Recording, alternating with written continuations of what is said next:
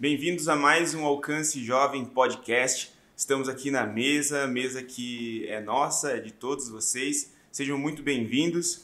Eu sou o Pedro, esse é o. eu sou o Thiago, prazer estar aqui com vocês hoje. E eu sou o Lucas. É isso aí, galera. Nós estamos aqui e hoje nós vamos conversar um pouquinho sobre fé e ciência. Como essas duas coisas se relacionam tem como misturar, tem como é, dialogar, conversar, é melhor deixar separado.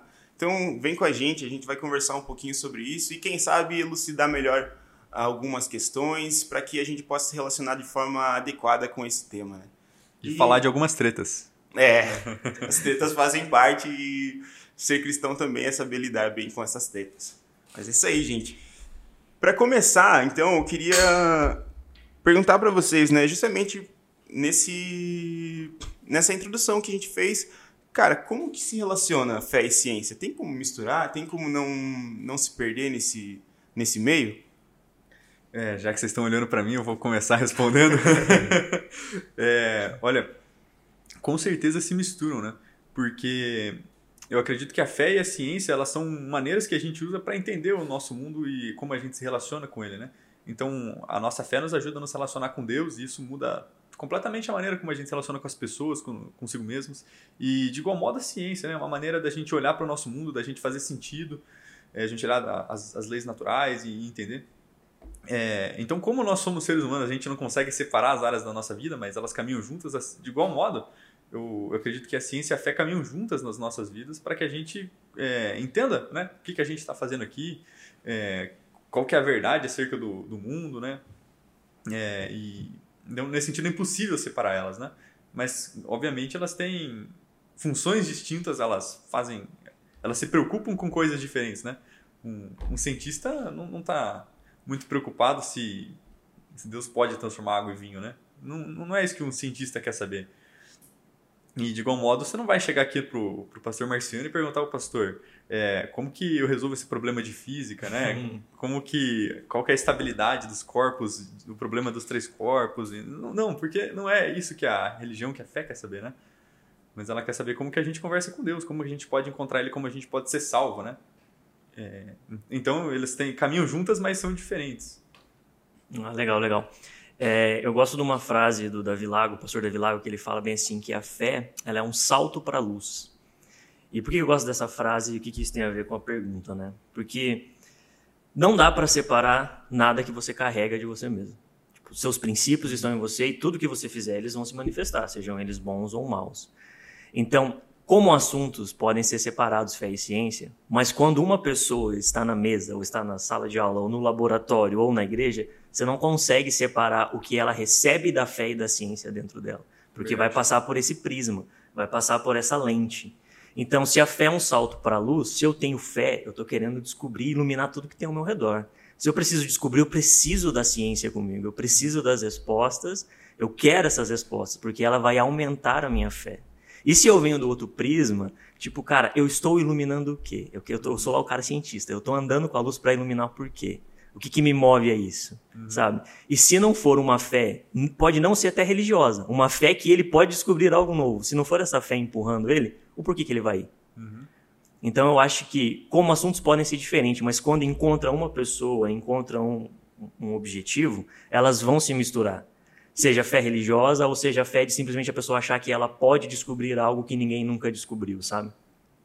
É incrível isso, porque é, nós nós vivemos num mundo e a gente tende a dicotomizar coisas que, quando essas coisas parecem um pouco desagradáveis de se manter juntas, né? A gente uhum. gosta de um, sei lá, como se tudo fosse um Lego. Na hora que precisa, a gente separa, na hora que dá para juntar, a gente deixa junto e a gente segue. Uhum. E, e, é justamente incrível como a gente tenta fazer isso com nós mesmos e é, é praticamente impossível, porque a gente vai, vai se encontrando, então, cada vez mais em situações de de dicotomias, de paradigmas, tipo, pô, eu acredito nisso, mas acredito também naquele outro, como é que eu junto?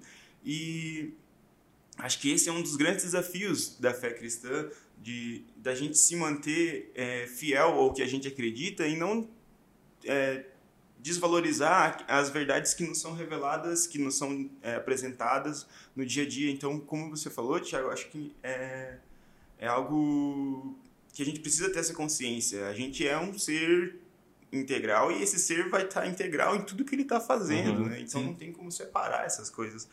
Então e, e, é muito legal porque isso é uma coisa que, que a galera acreditava muito na época do iluminismo. E é assim, toda verdade é verdade de Deus. Uhum. Né? Então, cara, é verdade? É de Deus, porque Sim. Deus é verdade, né? Legal. Então, não, não, importa se, se veio da ciência, se veio da fé, se veio de, de qualquer área. Se é uma coisa que é de fato verdade, isso vem, tem origem do coração de Deus, né? Sensacional. Não, gente. E, mas assim, então, até entrando, a gente já chegou aqui conversando, a gente consegue perceber que sim, dá para misturar. Mas hoje a gente percebe um, uma, um rompimento aí. A gente percebe que a fé e a, e a ciência, a fé e a religião ia ser um pouco complicado. Se não, tá, se não consegue misturar os dois, poxa vida. É. Mas a fé e a ciência, a gente percebe que tem aí uma, uma dificuldade de conciliar essas coisas, muito por conta de, de algumas verdades que surgem e a gente olha, opa, não tinha considerado esse fator antes né, uhum. naquilo que eu acreditava, mas nem sempre foi assim, né? A fé e a religião antes eram coisas muito interligadas. A gente tem cientistas famosos que tipo, não faziam essa distinção entre fé e ciência e, sei lá, acreditavam até em astrologia, uhum. como, era tudo, tudo muito misturado, assim. Mas é, o que vocês acham que influencia esse aparente rompimento, assim, essa, essa cisão entre fé e ciência? Eu acho que funciona da seguinte, da seguinte maneira, onde começa isso tudo. Quanto mais para trás você vai na história do mundo, menos métodos de você descobrir as respostas de como as coisas funcionavam você tinha. Hoje você vai para um laboratório, você consegue estudar e dissecar qualquer coisa quase em, em níveis assim impensáveis há 100 anos atrás. Uhum. Imagine se a gente volta isso a 200, 300, 400. Não, era muito difícil, era muito limitado. Então você tinha que se contentar em não ter a resposta ou acreditar que Deus criou e beleza, Deus criou e é isso daí, sabe? Isso para mim basta e eu tenho que preocupar em plantar ali minha semente, eu tenho que me preocupar em sustentar minha família ou em defender o meu vilarejo ou o meu reino ou o que quer que seja. Quanto mais o tempo avançou, mais ferramentas e métodos de descobrir a gente teve. Uhum. E com isso faz o quê? Se coloca mais poder na mão do ser humano. Então, tipo, antes, como que funciona uma semente? Não sei, coloco na terra, ela nasce. Hoje, como funciona uma semente? Uma semente, ela carrega um DNA e não sei o que. Eu falo, tipo, nossa, como, quem descobriu isso? Ah, foi tal pessoa. Opa, então a glória já não é mais de Deus. A glória virou daquela pessoa. Se aquela pessoa teve uma glória porque descobriu algo, pô, eu também quero descobrir algo. Uhum. Eu quero que tenha uma lei com o meu nome. Tipo, as leis de Newton. Pô, você, eu quero uma lei com o meu nome. Você pegou no meu coração agora. eu sempre quis ter uma equação com o meu nome. o cara fala, tipo, pô, mano, eu quero algo comigo, eu quero batizar, eu quero deixar meu nome na história. Antes, tipo, não, Deus criou, cara, e é isso daí, sabe? Ou um, um Deus criou, ou qualquer coisa do tipo, qualquer, qualquer que fosse a crença daquele povo. Hoje, tipo, não, eu descobri. O meu, os meus alunos descobriram isso. Existe um, existe um, um valor de adoração, de, de eternizar o seu nome. Então, tipo, é uma divisão de glória. Quanto mais você coloca oportunidade de glória na mão do ser humano, mais ele quer abraçar. Então, eu acho que esse rompimento começa aí, no coração do ser humano. O cara fala, eu posso chegar lá sozinho. É uma enganação, mas a mente te engana. Ela é, fala, você pode. É a mesma pode. história de Babilônia. Tudo de Exatamente. Novo, né? Vamos construir uma torre para erguer o nosso nome. Tipo, vamos usar algo bom, que é a unidade, para construir algo para nossa glória. Hoje é o que? Tipo, vamos usar algo bom, que é o dom que Deus nos deu do conhecimento compartilhado, de pessoas ensinando outras, de ter inteligência de criar métodos que descobrem respostas incríveis, e vamos usar isso para a glória dele? Não, vamos usar isso para o nosso nome ser fortalecido, para a gente ser os caras, entendeu?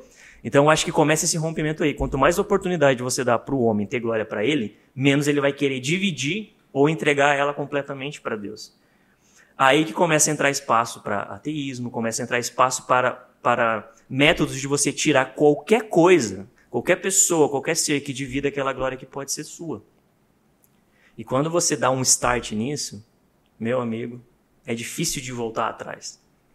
Por que, que a Bíblia fala diversas vezes, diversas vezes mesmo, em vários textos, principalmente Jesus fala muito sobre isso, aplicando num outro contexto, mas vocês vão entender que é muito mais difícil para um rico entrar no reino dos céus do que para um pobre. Porque o rico tem o dinheiro, ele tem mais poder. Quanto mais poder você coloca na mão do ser humano, menos ele quer dividir, sabe? Uhum. Então eu acho que começou nesse ponto. Hoje em dia, tá muito maior. Hoje em dia, o que o cara demorava 100 anos para descobrir, hoje em dia a galera descobre em 10, em 5. A gente acabou de viver uma experiência dessa. Nunca se criou vacinas tão rápido. Sim. E por que que era isso? Tinha um interesse financeiro? Sim, mas também tem o um interesse do quê? O meu laboratório fez. O meu fez primeiro. Eu descobri primeiro. Então, eu acho que aí começa esse rompimento, sabe? Aí depois a gente pode conversar como é que a gente faz para remediar isso, né? Sim. É, eu achei engraçado quando você falou, tipo, de descobrir, ah, um... É, ter uma equação com o seu nome. O duro é quando você descobre uma doença, né? uma mal de Chagas. É, é meio desagradável. Mas o, nome fica, o teu nome fica para doença. Mas é, eu acho também, até antes de passar para o Lucas, tipo, nessa, nessa relação, é muito, nós temos uma sede de poder e uma sede tipo, que é natural do ser humano, de, da idolatria, nem que esse ídolo seja nós mesmos. Uhum. Na, na, na, verdade, eu tenho particularmente que na maioria das vezes, é, o principal ídolo que a gente vai erguer somos nós mesmos. Isso. Tipo, eu não preciso mais de Deus. Uhum. É, como assim? Deus diz que criou do barro, mas, cara, não foi bem assim. Eu tô achando aqui, tipo, a formulação do ser humano com diferentes átomos, carbono, nitrogênio, hidrogênio, várias coisas compondo. Então eu já começo a falar assim, cara, não é bem por aí, não. As coisas são dessa forma aqui. Talvez é, essa história seja seja para dormir, né? Para para boi dormir. Para boi dormir, sabe? É, então a gente tem essa essas dificuldades e, e e o ser humano, naturalmente, quando a gente não tem um encontro com Deus, a gente procura, é, mesmo que inconscientemente, torná-lo cada vez mais descartável. A gente vai uhum. buscando ferramentas, mesmo que essas ferramentas não necessariamente o excluam. Mas pro, pro íntimo do ser humano, ele, ele aparentemente, tá, agora Deus não é mais necessário, porque eu descobri o processo pelo qual é feito. É, é como se tivesse um, vários dominós. Eu quero derrubar o dominó Z e eu derrubo o dominó Z. Mas se por acaso eu derrubei o dominó X, Y, o X, para ele derrubar o, o Y, para ele derrubar o Z, já não fui mais eu que, que derrubei. Então, uhum. às vezes a gente não consegue. Simplesmente a descoberta de um processo, a gente já, já é o suficiente para a gente excluir Deus da jogada. É. Hum. Eu acho que, só complementando antes da gente passar em cima do que você está falando, é só a gente lembrar daquela velha e conhecida frase que o homem tem dentro dele um vazio do tamanho de Deus. Qual que é o tamanho de Deus? Infinito. É infinito. Então cabe qualquer coisa que eu quiser colocar aqui para substituir Deus. E não precisa ser uma, pode ser várias. Então é um caminho que se você não coloca Deus ali, você pode passar a vida inteira enchendo de coisa ali, que aquilo ainda vai ser combustível para você colocar mais coisas para excluir Deus da, da, da equação, sabe? Uhum. Então é uma, é, é uma busca sem fim, é um ratinho rodando na, na rodinha dele. Mas o, o interessante é que todo esse. A ciência dá uma sensação de poder. Eu, pelo menos, quando eu tô lá fazendo física, eu me sinto o cara. Por quê? Porque eu estou usando uma equação. Eu estou escrevendo num papel a equação e isso descreve o universo. Mas você pensa, cara, isso aqui é muito poderoso, né? Mas isso também é muito legal, porque quem colocou essa capacidade no universo foi o próprio Deus, né? Não, foi, não foi a gente que inventou a física, não foi a gente que inventou é, essa maneira de, de, descrever o mundo. Foi, foi o próprio Deus que colocou ali e ele nos deu ordem. Cara, dominem sobre o mundo. Eu, assim, se tem alguma ordem de Deus que o ser humano obedeceu, foi essa, né? Porque, cara, a gente domina sobre o, o, o nosso mundo hoje. É, e isso é possível por quê? Porque a gente desenvolveu ciência, né? Sem isso a gente não poderia. Se a gente chegasse Sim. só com umas pedras lascadas, a gente não ia dominar nada. É, então eu acredito que Deus, de algum modo, tinha visto todo esse desenvolvimento científico. Ele queria que a gente fizesse isso uhum. que a uhum. gente fez. É, e e por isso o, essa separação não é natural. Né? Essa, qualquer conflito entre a religião e a ciência não é algo natural, porque não foi algo que Deus fez. E se eu posso fazer um comentário histórico, essa a grande mudança nessa maneira de ver a relação entre ciência e religião aconteceu ali no final do século XIX. Com dois livros publicados, eu só vou lembrar de cabeça o nome de um, que é o, o, o Conflito sobre Ciência e Religião, é o nome do livro. Uhum. O autor é o John Drafer. E eles intencionalmente começaram a distorcer fatos históricos. O, o, grande caso que com certeza todo mundo já ouviu falar, a história de Galileu, né? Que uhum. foi o grande Marte, não sei o que, foi nada, né? É, que ficou em prisão domiciliar num palácio, né? Tá, tá bom, né? Tá bom. E... Mas então isso foi artificialmente gerado é, na cabeça da população, porque esse livro foi feito para divulgação científica e então ele, eles foram foi um plano. É, não que tenha uma seita que tenha planejado isso, né? Não estamos falando Ou de será teoria. que tem? não entrando em teoria da conspiração, mas pelo menos esses dois autores desses dois livros, é, eles intencionalmente queriam gerar essa, essa separação. Então foi algo artificial, né? E hoje a gente vive a, as consequências de, de crescer ouvindo isso, né? Eu cresci é, ouvindo que ciência e religião são coisas separadas, né? É doutrinado, né? É, e isso dentro da igreja, você escuta nas escolas, você escuta na universidade, to, todo mundo vai, de, de, alguma maneira, te diz isso, né? Se, ah, se você acredita na Bíblia, você não pode acreditar na ciência. Uhum.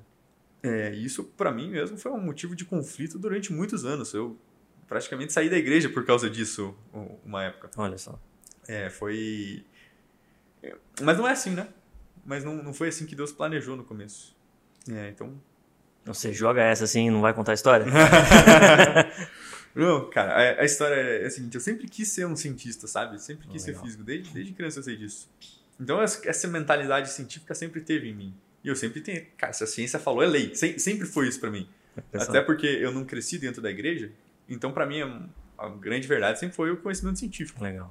E, e daí, quando eu comecei a ir na, entrar na igreja, daí eu né, ignorava, né? Fechava os olhos para esse tipo de pergunta. Até porque eu era meio criança, né? Então, você também, né? O, o, cara, o cara era criança e conseguia entender que ciência era lei, mas tipo, Deus, né? Não, não me interessa. É, exa exatamente, exatamente. E, e aí, cara, quando eu tinha uns, uns 15 anos ali, entrando no ensino médio, daí você começa a ser mais questionado sobre esse tipo de coisa no colégio, né? E aí, quando eu comecei a ser mais questionado, meu coração diretamente tendeu para a ciência. Por quê? Porque é um conhecimento objetivo, porque você prova, porque por isso e tal. E, e daí eu ficava lendo Gênesis, ficava lendo a Arca de Noé. Eu ficava, cara, não dá, né? E, e na minha mente simplista eu pensei, ah, não tem como conciliar. Daí eu ficava vendo vídeo do Carl Sagan, do, do Dawkins, sabe? Uhum. E isso foi, realmente influenciou muito, muito a minha maneira de ver, cara. E e isso, cara, me tirou completamente meu coração da igreja. Completamente. Eu, eu não parei de ir porque minha mãe, não, com muita sabedoria, não permitiu. e, é, mas meu coração estava fora, sabe? E, e isso, isso, é muito engraçado, porque quando eu entrei na faculdade foi quando essas questões foram resolvidas para mim. Geralmente é quando a galera se desvia. Sim. Quando eu entrei na faculdade foi quando eu fiquei mais crente na minha vida inteira, cara. Porque foi quando eu comecei a, a descobrir que, cara, não, tem como conciliar essas coisas. Tem como você ser um cristão que acredita na Bíblia e não é burro. Eu fiquei, nossa, cara. é, e daí você começa, tem muito livro sobre isso. É, é, incrível como tem livros falando sobre fé e ciência. Sim. Cara, por que, que eu, não, eu não sabia disso? Eu fiquei, cara, se eu soubesse disso antes, teria evitado tanta coisa na minha vida, mas fazer o quê, né? Mas foi, cara, quando eu entrei na faculdade que Deus começou a bater forte isso no meu coração. E, não, e hoje, eu, ciência e religião, para mim, são melhores amigas, cara. É, uhum são uma maneira de realmente enxergar como as coisas funcionam e, e os conflitos são conflitos porque eu não consigo entender direito, não são, não são problema delas. Que legal, cara, que história bacana. Que massa, porque e é é incrível assim como como Deus é insistente, ele é Senhor sobre todas as coisas, ele que nos dá o dom da fé e é ele o Senhor sobre todo o conhecimento do universo, do cosmos. Então, é, nessa história que você contou, tipo, essa sua história é muito emocionante porque ele é senhor sobre essas duas coisas, essas duas coisas pulsam muito forte dentro de você Sim. e ele foi te buscar. Não, você é meu, velho. Você é meu. Você vai... Pode ser no lugar onde a maioria das pessoas tem medo de perder a fé. Mas é lá mesmo que eu vou te encontrar, que é justamente na universidade. Uhum. Eu é. acho incrível isso, assim. Isso se relaciona com o que a gente estava falando antes, né? Do, dos dois livros de Deus. Uhum. Porque o que a gente entende é que Deus criou o mundo e Deus escreveu a Bíblia. Então, né, ele é o autor desses dois livros. Né? A gente fala o livro da, da criação, o livro da natureza e o livro da revelação, que é a Bíblia. Cara, se Deus é o autor dos dois livros, não tem treta entre eles, não tem conflito. Né? Se fosse um autor humano, a gente poderia Sim. dizer que pode ter alguma contradição, mas Deus não. Deus sabe o que faz. Então, se, se a gente realmente acredita nisso, né? Então a gente pode olhar com confiança, que quanto mais a gente olhar os dois livros, é, menos conflito a gente vai ver e mais a gente vai entender acerca do, de Deus, né? Sim. É, é, eu sou o cara das, das, das, frases, das frases clichês, né? Mas é aquela velha frase de um pouco de ciência te afasta de Deus, muito dela te aproxima. Porque não tem como você ir profundo, e aqui eu acredito que não tem como você ir profundo em qualquer área, seja ciência exata, humana, seja qualquer área, não tem como você ir profundo e não encontrar mais de Deus nela. Se o que Provérbio diz é verdade, qualquer área de sabedoria, quanto mais você mergulha, mais em Deus você vai estar. Porque a sabedoria está em Deus. O conhecimento está nele.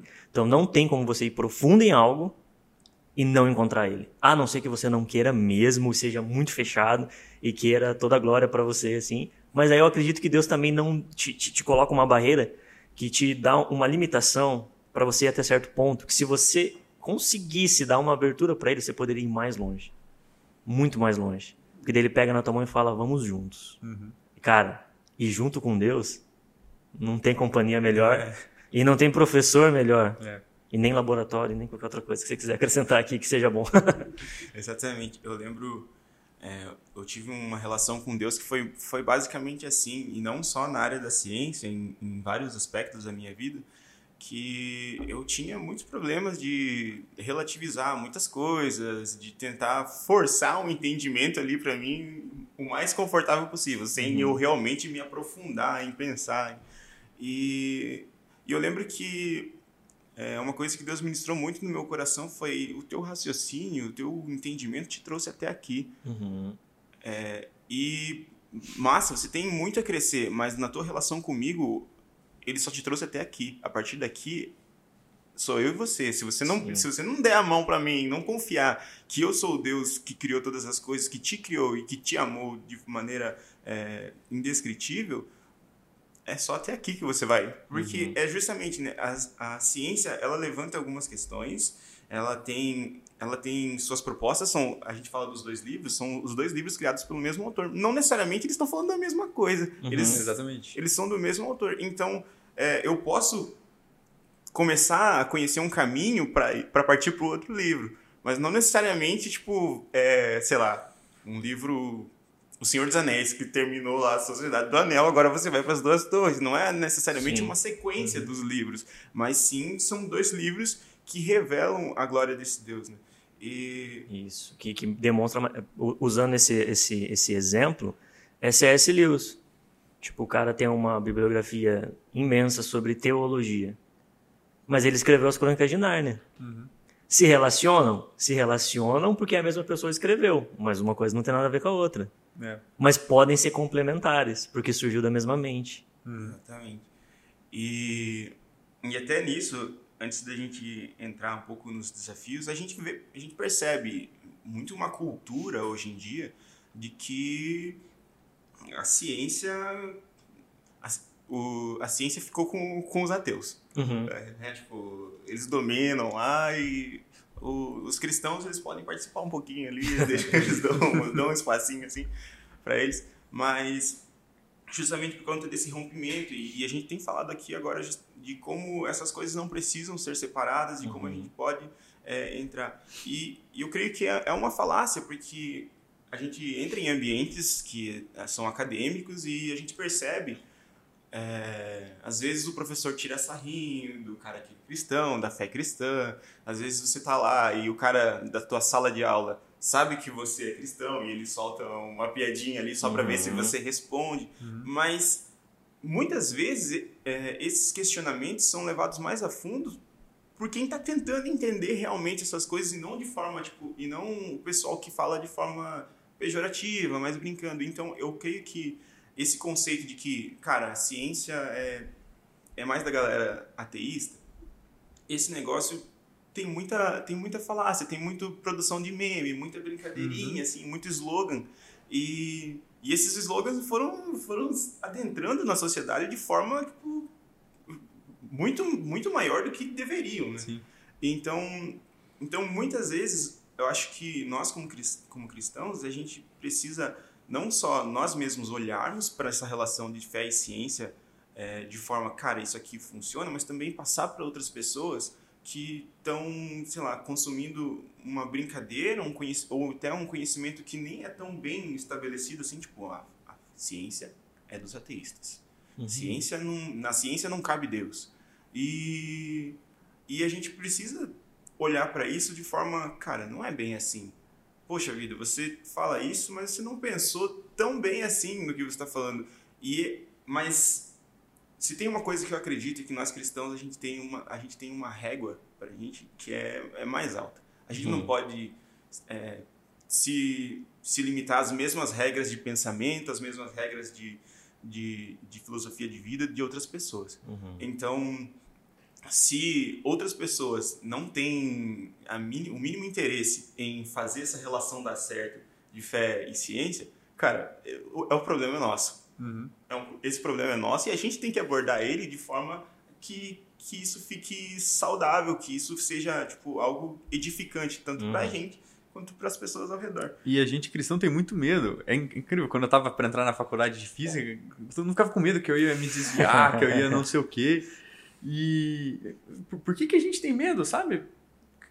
Não, não, não faz sentido. É um preconceito criado, né?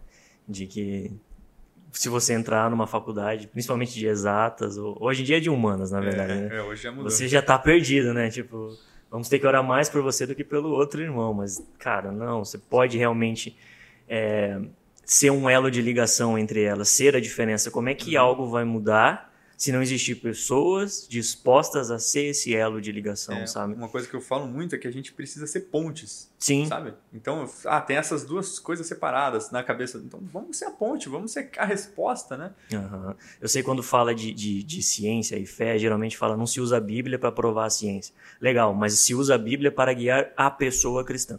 Então, a pessoa cristã, ela usa a Bíblia como guia.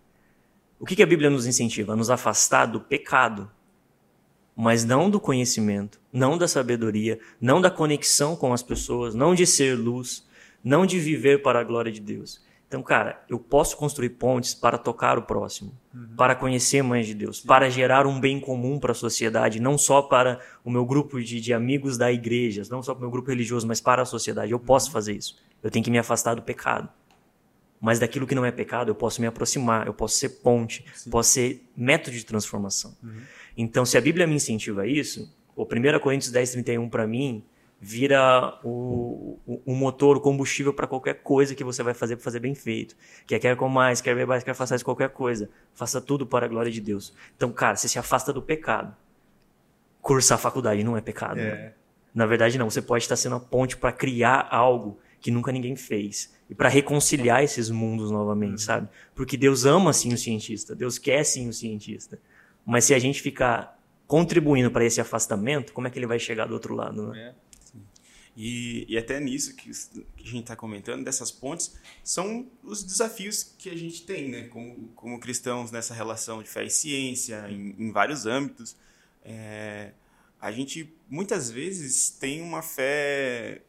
Às vezes a gente- a gente tem uma fé frágil, a gente tem uma fé que... é, cara, não mexe aí que vai quebrar, por favor. Ô, não toca aí, velho. Tá, sabe, tá... Deu trabalho para juntar isso daqui. e não mexe, não mexe. Qualquer ambiente que a gente vai viver é hostil. O ambiente da universidade é porque tem muitas pessoas na mesma condição que você, que são ali, tipo, estão querendo aprender, que- querendo descobrir o mundo, o universo de coisas. Então, é, a gente pode achar que esse ambiente é hostil, mas é porque são pessoas que estão em condições de vulnerabilidade, de conhecimento, e, e elas vão buscar se entender como nós estamos buscando nos entender ali.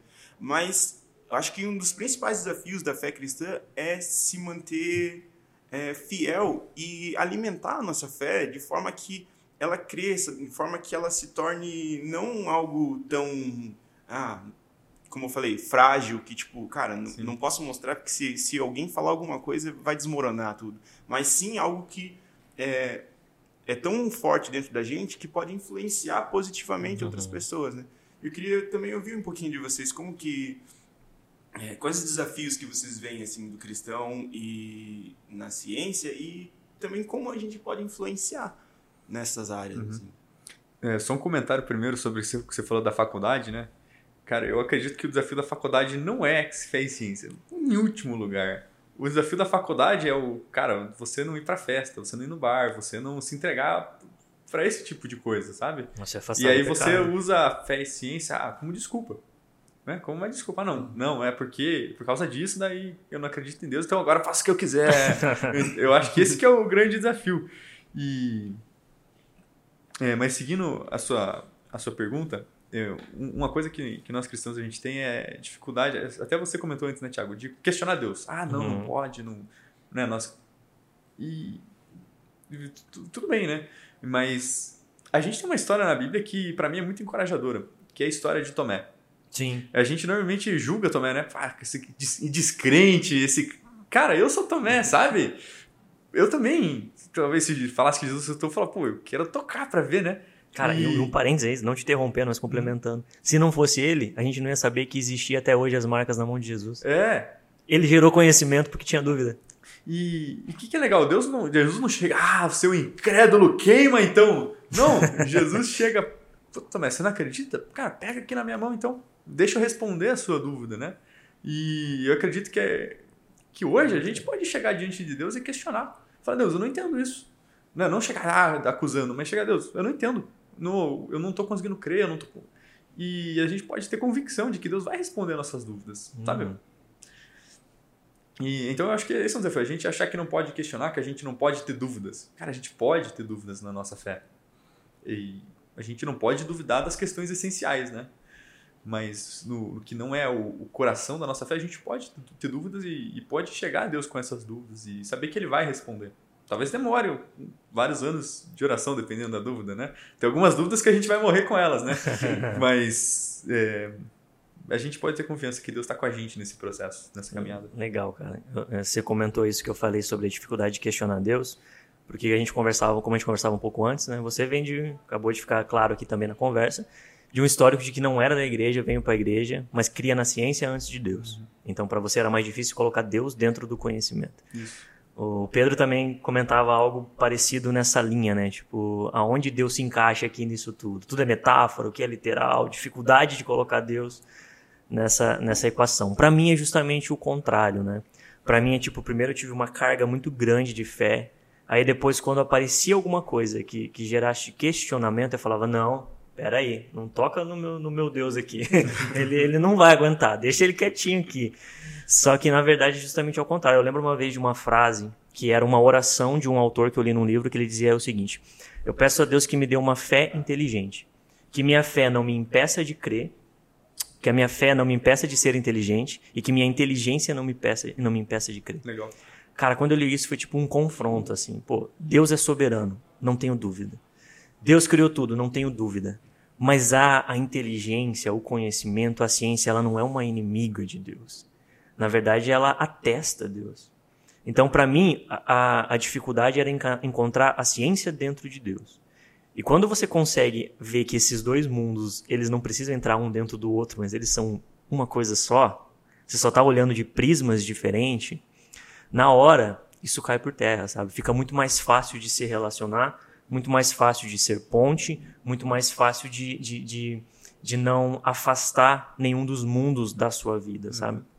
Uhum. Então, acho que caminha um pouco nesse sentido, assim, de que para fazer diferença, você não precisa ter medo de questionar a ciência ou Deus. A palavra é muito clara, Deus quer da gente um coração quebrantado. Uhum. Cara, coração quebrantado é não ter medo de ter dúvidas.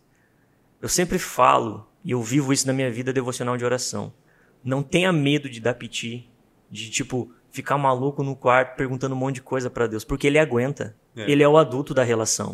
ele não vai ficar magoado porque você tá com dúvidas, ou tá com questionamentos, ou tá com um conflito imenso. Ele não vai ficar magoado, pelo contrário. Ele vai amar esse, essa posição de humildade, de dizer: Deus, eu tenho dúvida. Eu quero conciliar, eu quero aprender e continuar acreditando, eu quero aprender para fortalecer a minha fé. Uhum. Então eu, eu quero, eu, sabe? Isso, isso é um lugar de, de, quebrantamento, de humildade. E Deus ama isso. Sim. Deus, Deus ele, ele rejeita o soberbo, mas ele ama é. o humilde. Uhum. Então, Muito cara, legal. questionamento não vai te afastar, vai te aproximar.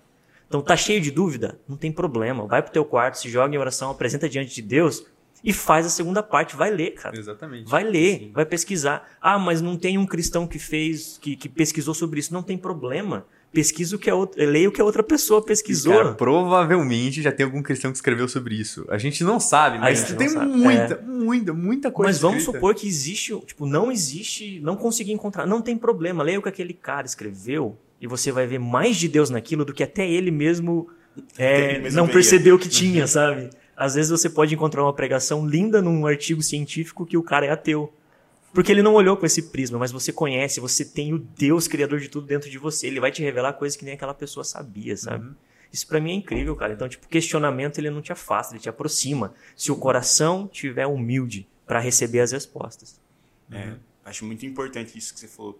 Se o coração tiver humilde para receber as respostas, porque o nosso questionamento não pode ser só um pressuposto para largar. Quando a gente leva o questionamento para Deus, é justamente Deus, eu tenho esse questionamento e eu, e eu confio no Senhor para responder, para viver com ele pro resto da vida, uhum. ou, ou até para, tipo, sei lá, para ajudar outras pessoas que têm esses mesmos questionamentos. Uhum. E eu acho incrível, né? Tipo, tem aquele círculozinho assim que a gente tem, né? A fé que pensa, a razão que crê. Tipo, então é, é algo que, que tá sempre ali. E só que assim, a gente tem até algumas coisas a gente tinha falado antes até de a gente ser pessoas integrais fazendo o que a gente faz. E é difícil às vezes a gente pensa pô não tinha que ser imparcial para me relacionar com isso não tinha que separar as coisas. E, e como que então como que eu relaciono essas essas dificuldades os dilemas que a gente encontra? É, pô o livro da revelação a Bíblia diz que o ser humano foi criado com Deus moldando o barro Uhum. E o livro da natureza, pelo menos as principais teorias, está dizendo outra coisa aí. tipo, como é que eu relaciono essas coisas? Como é que eu, eu, eu, eu entendo as possíveis diferenças e. E sei lá, será que eu tenho que tirar Deus da jogada na hora que eu for estudar alguma coisa?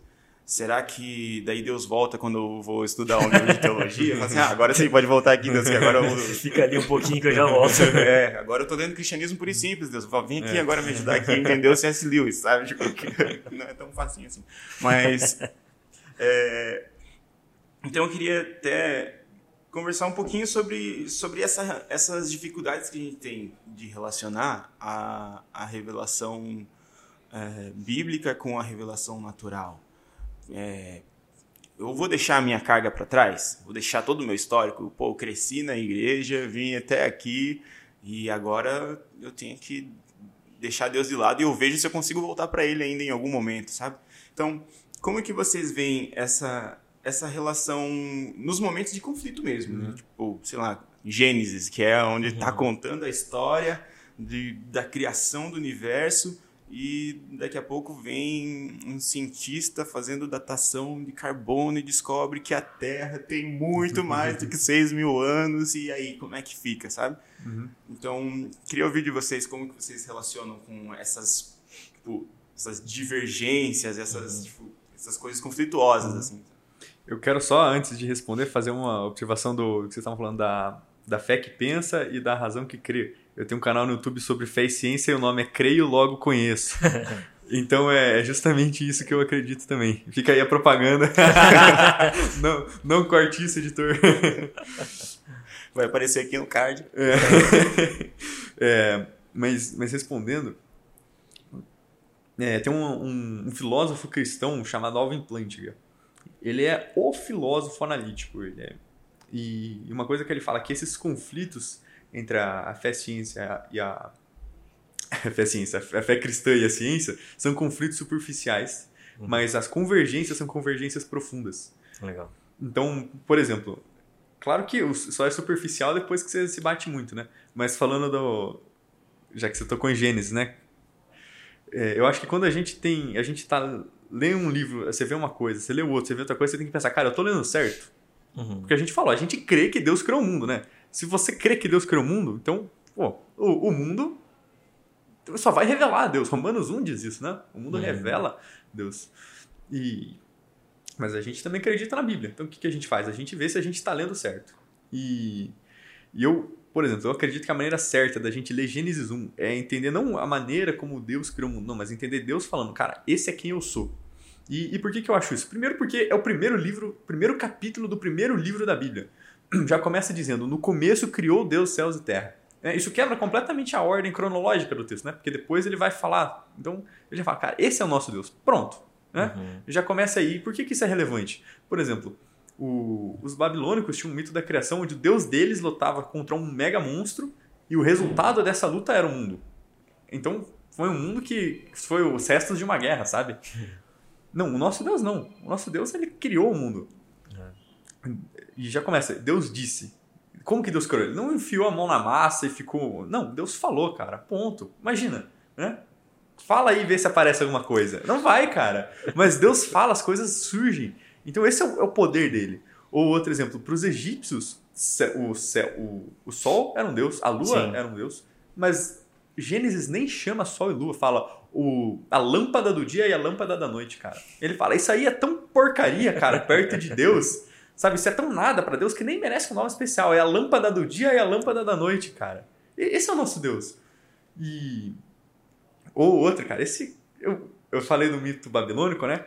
É, os babilônios tinham uma palavra para esse monstro. Ele chama é o monstro das profundezas contra quem o Deus deles lutou. E em Gênesis vai dizer que Deus criou as criaturas das profundezas. E é a mesma palavra. É a mesma palavra. Então o que, que Gênesis está falando? Está falando, o Deus de vocês lutou contra esse monstro e para criar o nosso. Não, o nosso Deus ele falou e esse monstro foi criado. tipo, ele não é nada pra gente, entendeu? É, então, cara, quando você lê isso, não é muito mais rico? Não é muito mais lindo você conseguir olhar pra Gênesis? Cara, olha o tamanho desse Deus. Cara, Moisés está zoando os, as outras religiões. É isso que ele está fazendo. Tá olhando e falando, cara, essas crenças de vocês é, não é nada, cara. Isso é, isso é muito mais legal do que falar, ah, não, né, a, a musiquinha. Um, dois. Pô, nem lembro mais a musiquinha de criança, tentei. Mas falando, ah, Deus criou isso em sete dias.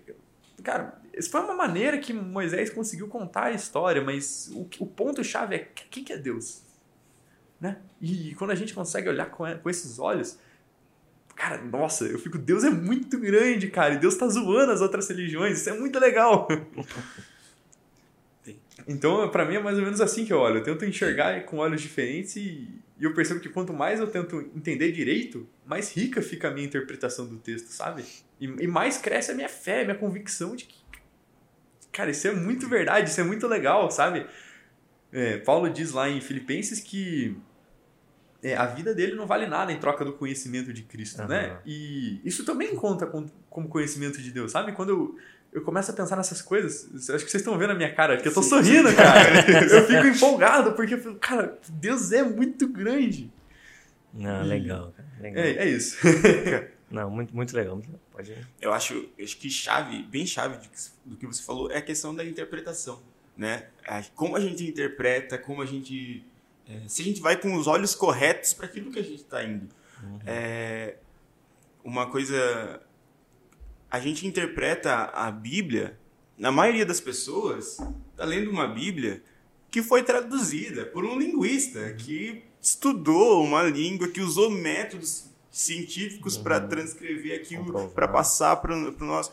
Você aprendeu a ler, a sua língua, a gente, linguisticamente, as línguas têm diferentes mecanismos de, de funcionamento. Uhum. Então, cara, às vezes a tua língua tem um mecanismo de funcionamento que a língua de um cara de outro país funciona diferente. A gente tem as línguas latinas, a gente tem outras línguas de, de outras origens e, e isso tudo influencia. Então, ao mesmo tempo que às vezes a gente pode desconfiar, a gente fala, ah, eu desconfio da ciência em tal ponto. Uhum. Mas você está usando ferramentas que Deus deu para o ser humano. Deus deu todo esse aparato científico, até mesmo para se relacionar com ele. Uhum. Né? A gente fala, tocando nesse ponto linguístico, mas a, a, a, forma como você aprendeu interpretação de texto, uma coisa tão básica uhum. lá atrás na, na escola, é algo que é tão necessário para que você leia o texto, para que você se mantenha fiel também àquilo que a Bíblia está dizendo. Eu acho uma coisa. É, nós acreditamos que a Bíblia é suficiente, ela é. Eu acredito na inerrância da Bíblia, só que eu, particularmente, quando eu penso, quando eu espero que a Bíblia responda coisas que ela não se propõe a responder, uhum. no meu íntimo, eu estou considerando ela insuficiente. Uhum. Porque eu estou querendo que ela. O que ela está dizendo para mim não é suficiente. Eu quero que ela me explique coisas que ela não se propôs uhum. a responder.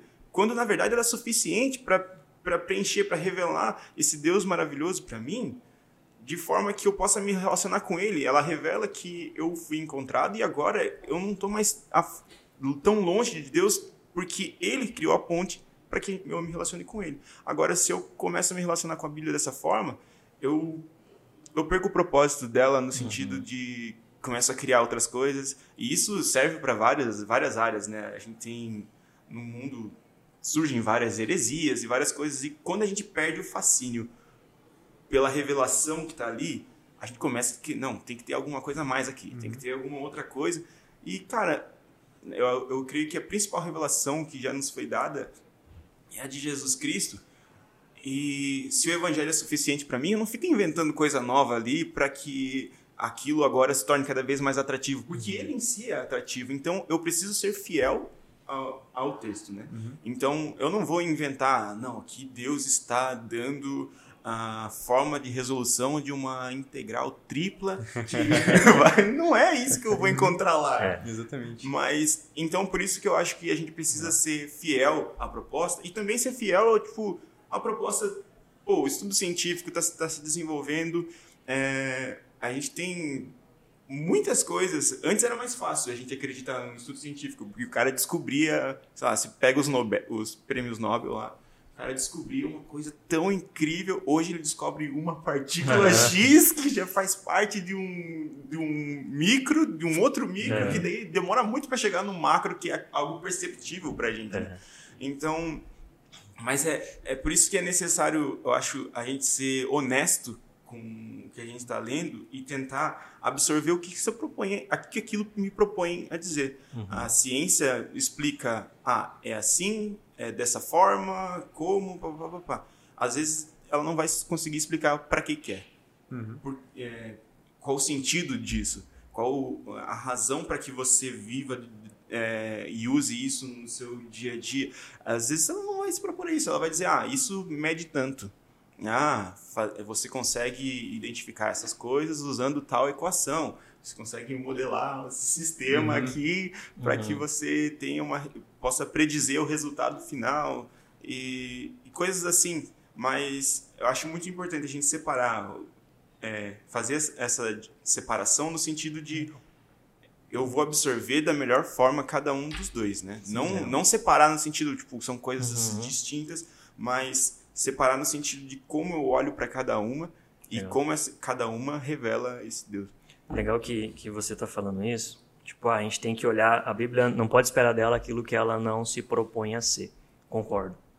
A Bíblia é um livro sobre a redenção do ser humano e de quem o redimiu, sobre uhum. Cristo. Só que, ao mesmo tempo, pode gerar um conflito do se a Bíblia ela não se propõe, ela não pode me dar resposta daquilo que ela não se propõe, como que ela pode ser suficiente para mim para tudo?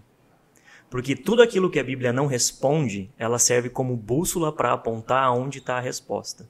Então, tipo, a Bíblia não está a, a, equação das leis de Newton, por exemplo. Ou a Bíblia não está um conhecimento que ainda não foi descoberto, mas ela aponta para onde você pode encontrar essa resposta, que é Deus. Sim. Se nós cremos e não dá para crer em Deus sem crer, você tem que ter fé. Isso é um ponto muito importante. Uhum. Tipo, é, o, o, cara que não quer ter fé, ele não vai conseguir ter acesso a Deus. Porque sem fé é impossível agradar a Deus. Sem fé é impossível conhecer a Deus. A Bíblia é muito clara nisso. Então eu tenho que ter pelo menos a, é, a tentativa de ter fé.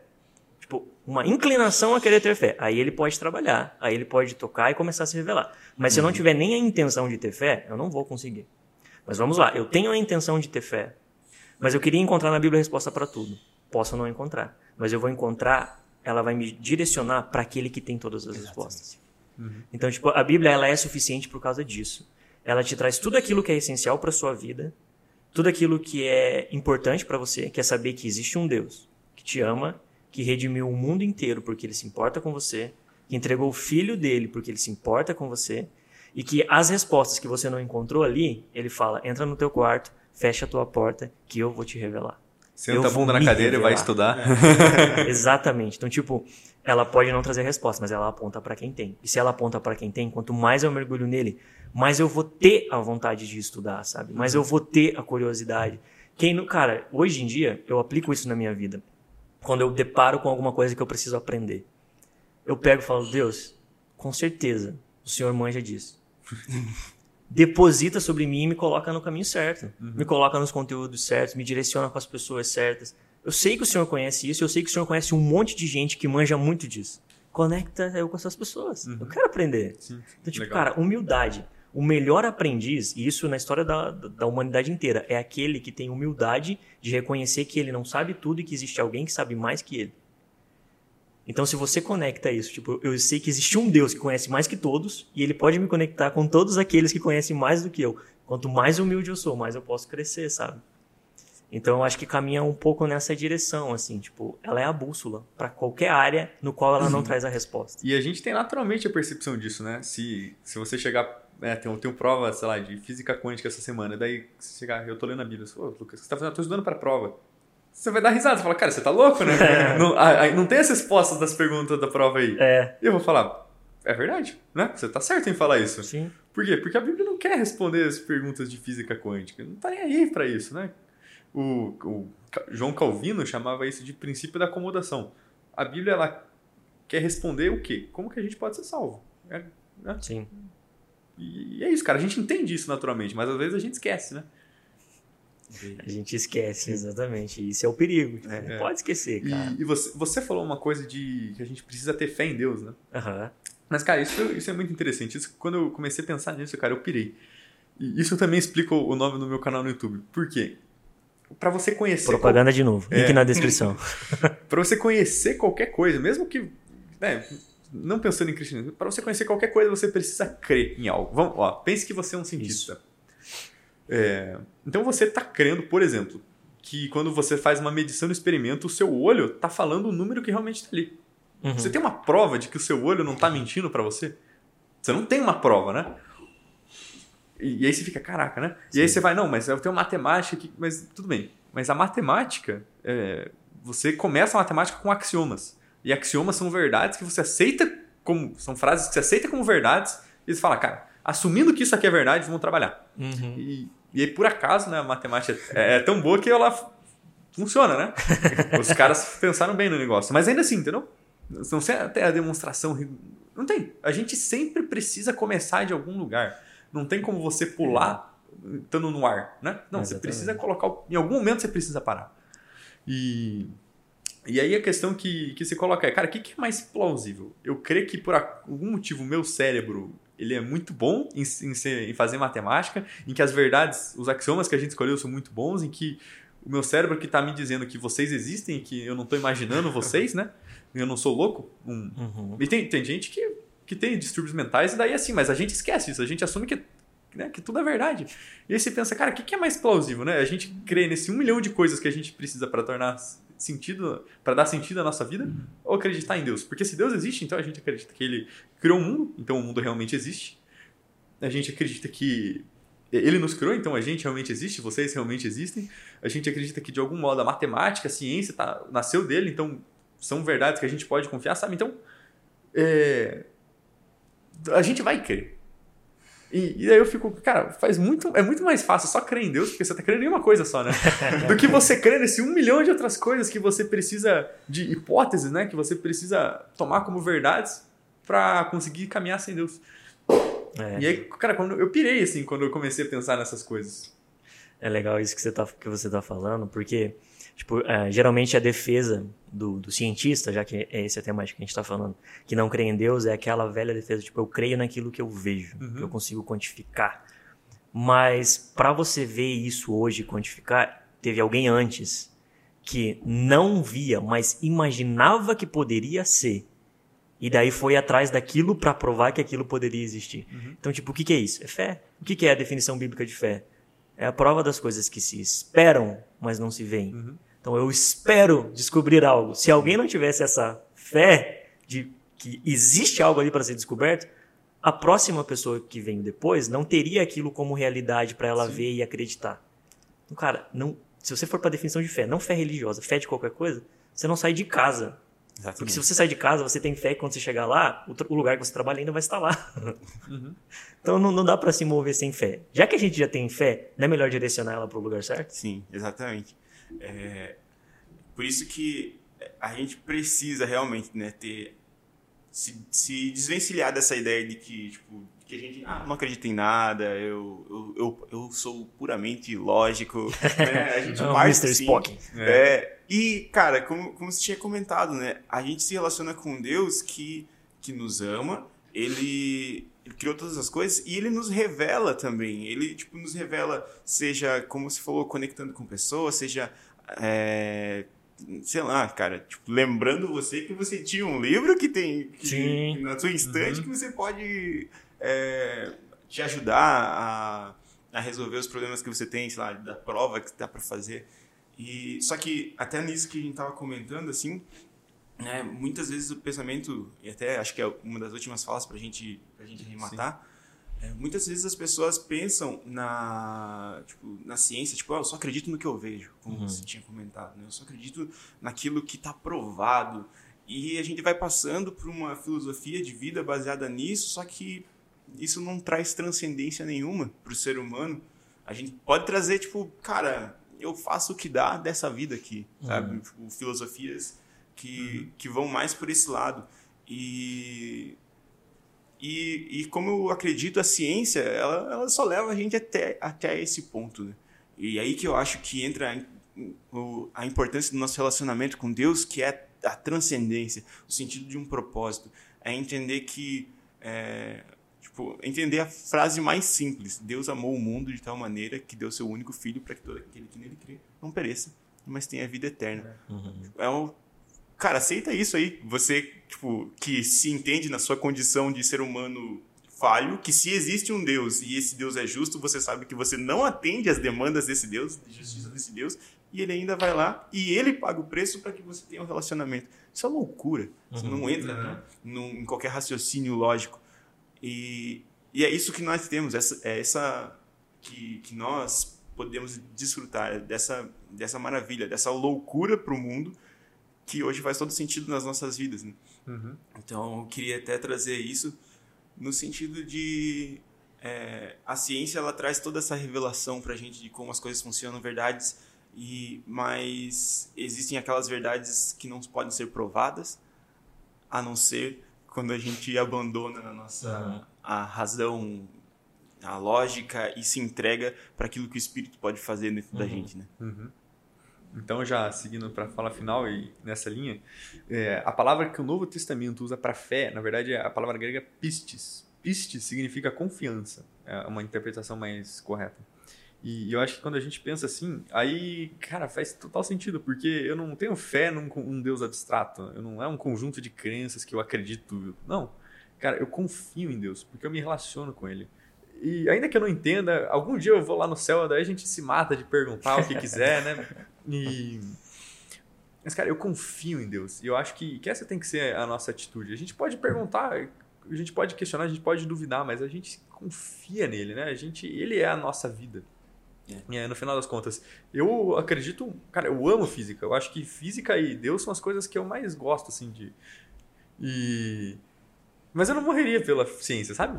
Cara, se chegar um cara com a minha arma na minha cabeça, terra plana ou não? Eu, eu vou falar, é. Fica se dane, entendeu? Depende do que ele quer ouvir, né? É, o que você quiser ouvir, o que, o que você falar é verdade. É, mas, cara, Jesus é, é, é a nossa vida, né? Então eu acho que nós cristãos, ainda que a gente goste muito de ciência, cara, a gente não pode abrir mão disso.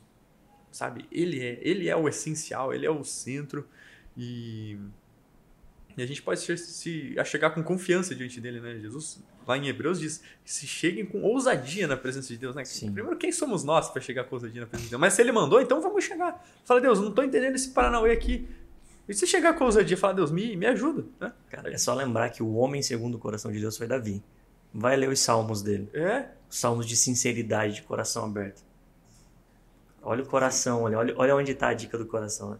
Mas aqui dentro do nosso tema, quando a gente fala de fé e ciência, geralmente a fé parece estar em desvantagem, porque a ciência é onde se guarda o conhecimento.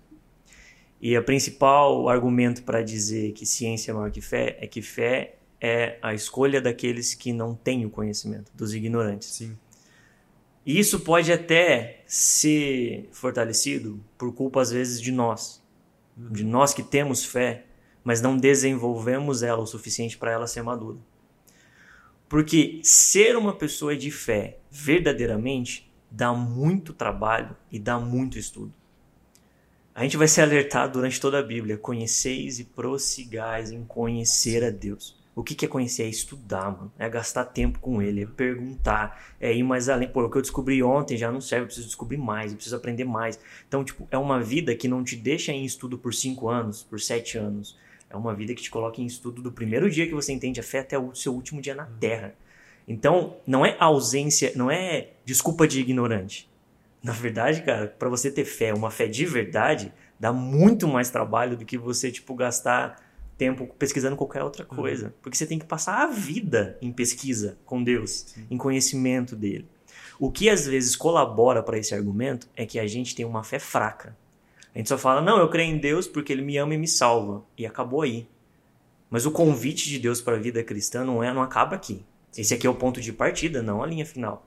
Uhum. Tipo, você foi salvo, não é tipo, pronto, agora eu tô salvo, tô garantido, mano. Vamos esperar agora eu morrer ou Jesus voltar e tá tudo certo. Não, não, não. Você foi salvo porque de agora em diante você tem um plano na mão dele que vai te, de, que vai te demandar muita dedicação muito tempo de oração, muito estudo da palavra, muito estudo com outras pessoas que conhecem mais desse Deus do que você. Uhum. E isso vai te tirar de um lugar de ignorância e te colocar num lugar de pelo menos um pouco mais de, de, de entendimento, sabe? Daquilo que você crê, daquilo que você vive. Quanto mais nós cristãos, nós que temos fé, se dedicar a isso, se dedicar a conhecer mais de Deus, menos esse argumento vai ter força e talvez essa seja a grande. Eu estudei um pouco de engenharia civil. Então vamos fazer essa ligação. Essa talvez seja a grande fundação para que essa ponte de conexão entre esses dois mundos não seja uma ponte fraca, seja uma ponte fortalecida de verdade, que possa até balançar, possa até ter ali a sua, sua flexibilidade, a sua resistência testada, mas ela não vai quebrar. Não é uma ponte de, de, de madeirinha com corda que, que choveu, apodreceu e, e quebrou, sabe? Então, acho que essa responsabilidade de ligar esses dois mundos, de é, abaixar, de, de, de, acalmar esse, esse, argumento de que a gente, na verdade, só crê em Deus porque é ignorante, essa responsabilidade está sobre nós. Com certeza. Está sobre a gente que está aqui nessa mesa, todo mundo que está ouvindo esse podcast, que esses dois mundos, eles precisam, eles devem coexistir, porque isso vai glorificar muito mais a Deus, cara. Quando a gente uhum. conseguir fazer essa ponte, não ser mais vista como uma ponte, mas ela já é tão forte que virou uma estrada. É tipo, não é normal, cara. Eu transito nesses dois mundos e não é mais ameaçador. Legal, legal. Eu entrei na faculdade, eu não preciso mais me preocupar em me perder porque eu tô conhecendo algo. Ou eu fui pra faculdade e ganhei uma pessoa e ela não vai mais se preocupar que agora ela vai ser um ignorante porque ela vem pra igreja. Não, não, não. Tipo, é conhecimento pleno, é conhecimento profundo fluindo nos dois. Porque pessoas de fé profunda atraem pessoas profundas em outras áreas. E um complementa o outro, um ajuda o outro, um ensina o outro. Isso é o caminhar dos santos, é o ferro afiando ferro, sabe? Uhum. Só que para isso acontecer, primeiro, coração humilde. Segundo, entender que você está num caminho de muita dedicação, Sim. de muito estudo, de muito, muito, muito tempo gasto para ter uma fé madura. Quando a gente tiver uma fé madura na grande maioria daqueles que têm fé, isso daí não vai ser mais um problema, não vai mais precisar de mesa de discussão do porquê que existe esse conflito. Mas na verdade existe mesa de discussão de cara, que bom que a gente entendeu isso e agora a gente caminha junto, sabe? Uhum. A gente não vai estar tá na igreja falando sobre fé e ciência, a gente vai estar tá numa universidade. Esse é o cumprimento da profecia. Não dirão conhecer o Senhor, não, porque todos me conhecerão. Porque Exatamente. todos me conhecerão. Então, eu acho que o caminho é por aí, sabe? É a nossa vida entregue. Eu não sei vocês, mas pra gente caminhar mesmo pra encerrar, se eu começar a falar aqui. Eu... vai, vai, vai longe. Mas pra gente encerrar mesmo, uma experiência pessoal, assim, alguém de, algum de vocês já passou por uma experiência em que a sua vida foi tão forte que você conseguiu tocar alguém que não cria a Deus, até mesmo dentro da universidade ou do laboratório, que seria legal para compartilhar? Antes de vocês entrarem no de vocês, já que para vocês dando tempo para pensar, eu vou contar um. Um que aconteceu comigo, cara. Eu comecei a trabalhar num, num determinado emprego. E desse departamento da empresa era eu e um outro, um outro cara que já estava lá antes de mim. E o primeiro dia que eu cheguei lá, a galera sabia que eu era cristão. Tipo, então, beleza, não preciso me preocupar em me apresentar. Na verdade, agora eu tenho a responsabilidade de não manchar Jesus, né? é um pouco mais pesado. Que, tipo, uma coisa é você estar tá convivendo com as pessoas, descobre que você é crente e fala, ah, você é crente, legal. Outra coisa, tipo, aquele cara é crente. Vamos ver qual é a dele. Uhum. Então eu entrei nessa, e esse rapaz, cara, a primeira vez que ele sentou comigo, um rapaz muito gente boa, muito tranquilo, ele falou o seguinte: eu sou ateu. Ele falou, mas eu não sou ateu fraco. Eu sou um ateu que estuda. Então, eu sei defender o meu ateísmo. Eu falei, legal, cara. parabéns. que bom, né, que você fez isso. E daí eu acho que ele esperava que eu fosse entrar em conflitos, em vamos debater ideias aqui e tal. E eu nunca fazia isso, cara. Eu aparecia todo dia e eu era eu. Falava sobre cultura pop, que eu gosto, falava sobre assuntos gerais, falávamos sobre trabalho, claro que você está lá para trabalhar, né? Não é só vamos lá bater papo. E a gente começou a, a ter um, uma conexão de amizade, de vida na vida. E de vez em quando ele começou a ter liberdade de me perguntar alguma coisa que ele tinha dúvida. Tipo, cara, e a Arca de Noé?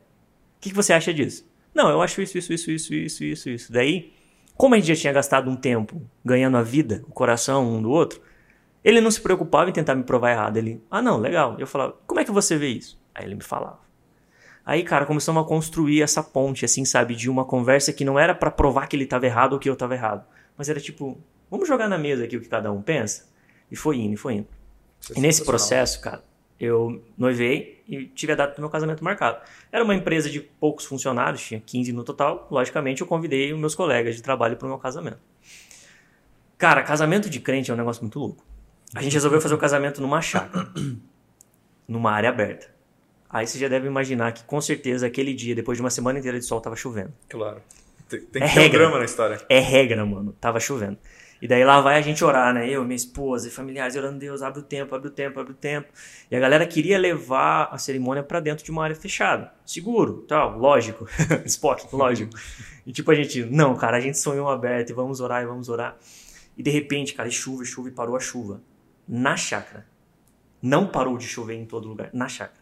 E a galera começou a entrar pro casamento. A galera chegava assim, ó. Por exemplo, aqui tá o portão da chácara, aqui é em volta, em São José dos Pinhais. Chuva, chuva, chuva, chuva, chuva, chuva, chuva. Entrava no portão da chácara, acabou a chuva. Os carros entravam molhados, o chão da chácara seco. Caraca. E foi entrando todo mundo. E a cerimônia começou. E daí, tipo, cara, trovão ali, vento ali, mas não chovia. E todo mundo chegava com chuva, passava do portão para dentro, não tinha chuva. E esse meu amigo que trabalhava comigo chegou. Ele estava lá, e aconteceu o casamento, o pastor não se apressou porque estava chovendo, e a gente naquela tensão, tipo, cara, essa cerimônia tá, tá rolando, e se chover, não, Deus vai ser fiel, aquele conflito e tal. E acabou, o pastor levou o tempo que ele ia demorar, fez bem calmo, bem como deveria ser. E ele falou bem assim, e a gente orava, cara, bem assim, Deus, segura a chuva até o fim da cerimônia, pelo menos, e tal, nananana. Cuidado com o que você ora. Acabou a cerimônia, o pastor falou bem assim, cara. Final da cerimônia é mais meia hora. Cara, é importante esse tempo de, de, essa margem de erro, né? A hora que o pastor falou, a cerimônia está encerrada. Mas, cara, desse jeito, a cerimônia está encerrada. A chuva fez assim, ó. Pá! Tipo, sabe uma bexiga cheia de água você estoura ela? Aconteceu isso, na fala dele. Aí só deu gente correndo e tentando entrar para um lugar seguro. Caraca. Aí choveu. Só que em vez de ser ruim, foi muito bom, cara. Foi tipo uma experiência incrível. Tipo, cara, Deus segurou a chuva dentro daquela chácara, só naquele espaço, até o fim da cerimônia. E daí, beleza, o casamento aconteceu, todo mundo falou sobre aquilo. Foi um acontecimento que marcou. Porque pensa, você tá indo para um lugar que do portão para fora tá chovendo e ali dentro não tá. O dia inteiro tá chovendo. E como é, por que, que ali não tá chovendo? Aquilo, cara, te coloca num conflito, cara. né? Uhum. Aí eu fui pro meu lua de mel, curti e tal, papapá, voltei pro trabalho depois do tempo que eu tinha que voltar. Daí, a primeira coisa, esse meu amigo vem comigo e falou: Cara, e a chuva? eu falei, então, mano, e a chuva? O que, que você me diz? Ele, só pode ser coincidência. Mas ele deu uma risadinha. Tipo, eu falei, ele entendeu, não foi coincidência. Uhum. E daí a gente conversou ali, e outras pessoas vieram, pessoas mais abertas à fé, daí eu aproveitei aquele momento para falar com elas, e ele só ouvindo. Acabou aqui nossa relação, deu um tempo, eu saí da empresa, e a gente não teve mais contato diário. Mas eu sabia que eu tinha tocado a vida dele só por estar lá, só por viver, sabe? Por estar lá com o cara. Uhum. Passou dois anos, cara. Final do ano passado. Eu tô em casa, recebo uma mensagem desse meu amigo. Falou, Thiago, tudo bem? Aí eu olhei e falei, nossa, cara, tal pessoa. Até falei pro meu esposo, olha quem me mandou mensagem. Eu falei, ô, oh, mano, tudo bem. Dele me mandou uma música, cara. A música era do Zac Williams e se chamava There Was Jesus. E a música falava assim, tipo, cara, no pior momento, lá estava Jesus. No melhor momento, lá estava Jesus. Tipo, é uma música de rotina, sabe? Todos os momentos da minha vida que eu não via, lá estava Jesus. E daí ele me mandou embaixo e falou: Cara, eu ouvi essa música. Ela falou muito comigo. E na hora eu lembrei de você. Eu falei, cara, o coração tá aberto. Uhum. Cara, ele reconheceu Jesus porque ele viu na minha vida, não nas minhas palavras, não nos meus argumentos incríveis e científicos que provavam a veracidade da Bíblia. Então, mano, quanto mais a gente estiver preocupado em ser profundo com Deus, mais Deus vai se mostrar profundo com a gente, uhum. com todos aqueles que tocar a nossa vida, sabe? E daí essa discussão de divisão de fé e religião vai ser, tipo, secundária terceiro escalão até que um dia não é mais importante, porque a gente já dominou essa área de uma boa maneira. Sim. Eu posso até contar algumas minhas, algumas ruins, outras boas, mas é porque é, eu tive uma fase da minha vida onde eu não era profundo com Deus, justamente isso que você comentou. E eu percebia que a, eu tive muitas pessoas abertas perto de mim, que se mostraram abertas e reconheceram que eu tinha uma fé, tinha alguma coisa, e me faltava profundidade naquela época para eu influenciar da melhor forma possível. E e, cara, eu ouvi perguntas, desde perguntas pejorativas, em que tinha que ter sabedoria para você é, deixar passar, é, ou então, tipo, cara, não é bem assim, até perguntas sinceras que eu nunca tinha pensado na minha vida. Por que, que todo mundo canta na igreja? Tem pessoas que não são de cantar. E eu, que? que pergunta é essa? Não, não vale essa pergunta, tem que ser outra, não vale essa. Não, não pensei nisso em casa antes de vir. E, só que assim, eu acho incrível porque hoje, nas minhas relações de amizades, é, com pessoas que não, não possuem fé, é, não possuem algo é, que, que as direcione para Deus, nessas amizades eles já conseguem perceber que eu tenho algo a oferecer e que, mesmo que eles não creiam, eles sabem que tem algo ali em mim que, que me, me ajuda a ser um, um bom amigo, que me ajuda a estar presente para eles no, nesses momentos. É, e e isso eu tenho percebido nitidamente na minha vida recentemente, sabe? Como como antes eu falhei em algumas amizades, eu não quero, eu não queria falhar de novo. Eu sei que eu vou, eu vou me deparar com novos erros e falhar, mas a questão de estar profundo e como você falou, é uma vida de dedicação. A Bíblia vai exigir nossa dedicação, a fé cristã, a vida cristã vai exigir a nossa dedicação, como também em, em diferentes áreas da ciência, a gente vai precisar ter essa, essa dedicação para alcançar pessoas que às vezes estão só numa área. E aí, a partir do momento, elas vão perceber que, cara, existe como conciliar, existe. Eu tô vendo uma pessoa ali que é, não é o cara que eu achava que era ignorante. Tipo, a, a, imagem que eu tinha pintado na minha cabeça não é bem essa, sabe? Então, eu acho muito incrível. Mas a responsabilidade de estar profundo, de se aprofundar naquilo, ela nunca vai embora. Se, se aprofundar em Deus, se aprofundar naquilo que Deus te colocou para fazer. Se é na ciência, cara, vai uhum. artigo, vai livro, vai enfia a cara. Seja profundo. Legal. Eu não tenho mais nada para acrescentar, Depois dessa história do Thiago aí, o que, que eu vou falar, cara? Mas é isso aí, gente. Muito obrigado pela sua companhia, muito obrigado porque o Espírito Santo te trouxe até aqui para acompanhar esse, esse podcast. Eu espero que tenha abençoado muito a sua vida. Deus o abençoe e que você possa se aprofundar em Deus e entender que ciência e religião são duas coisas que podem caminhar juntas e que vão revelar cada vez mais esse Deus maravilhoso a quem nós servimos.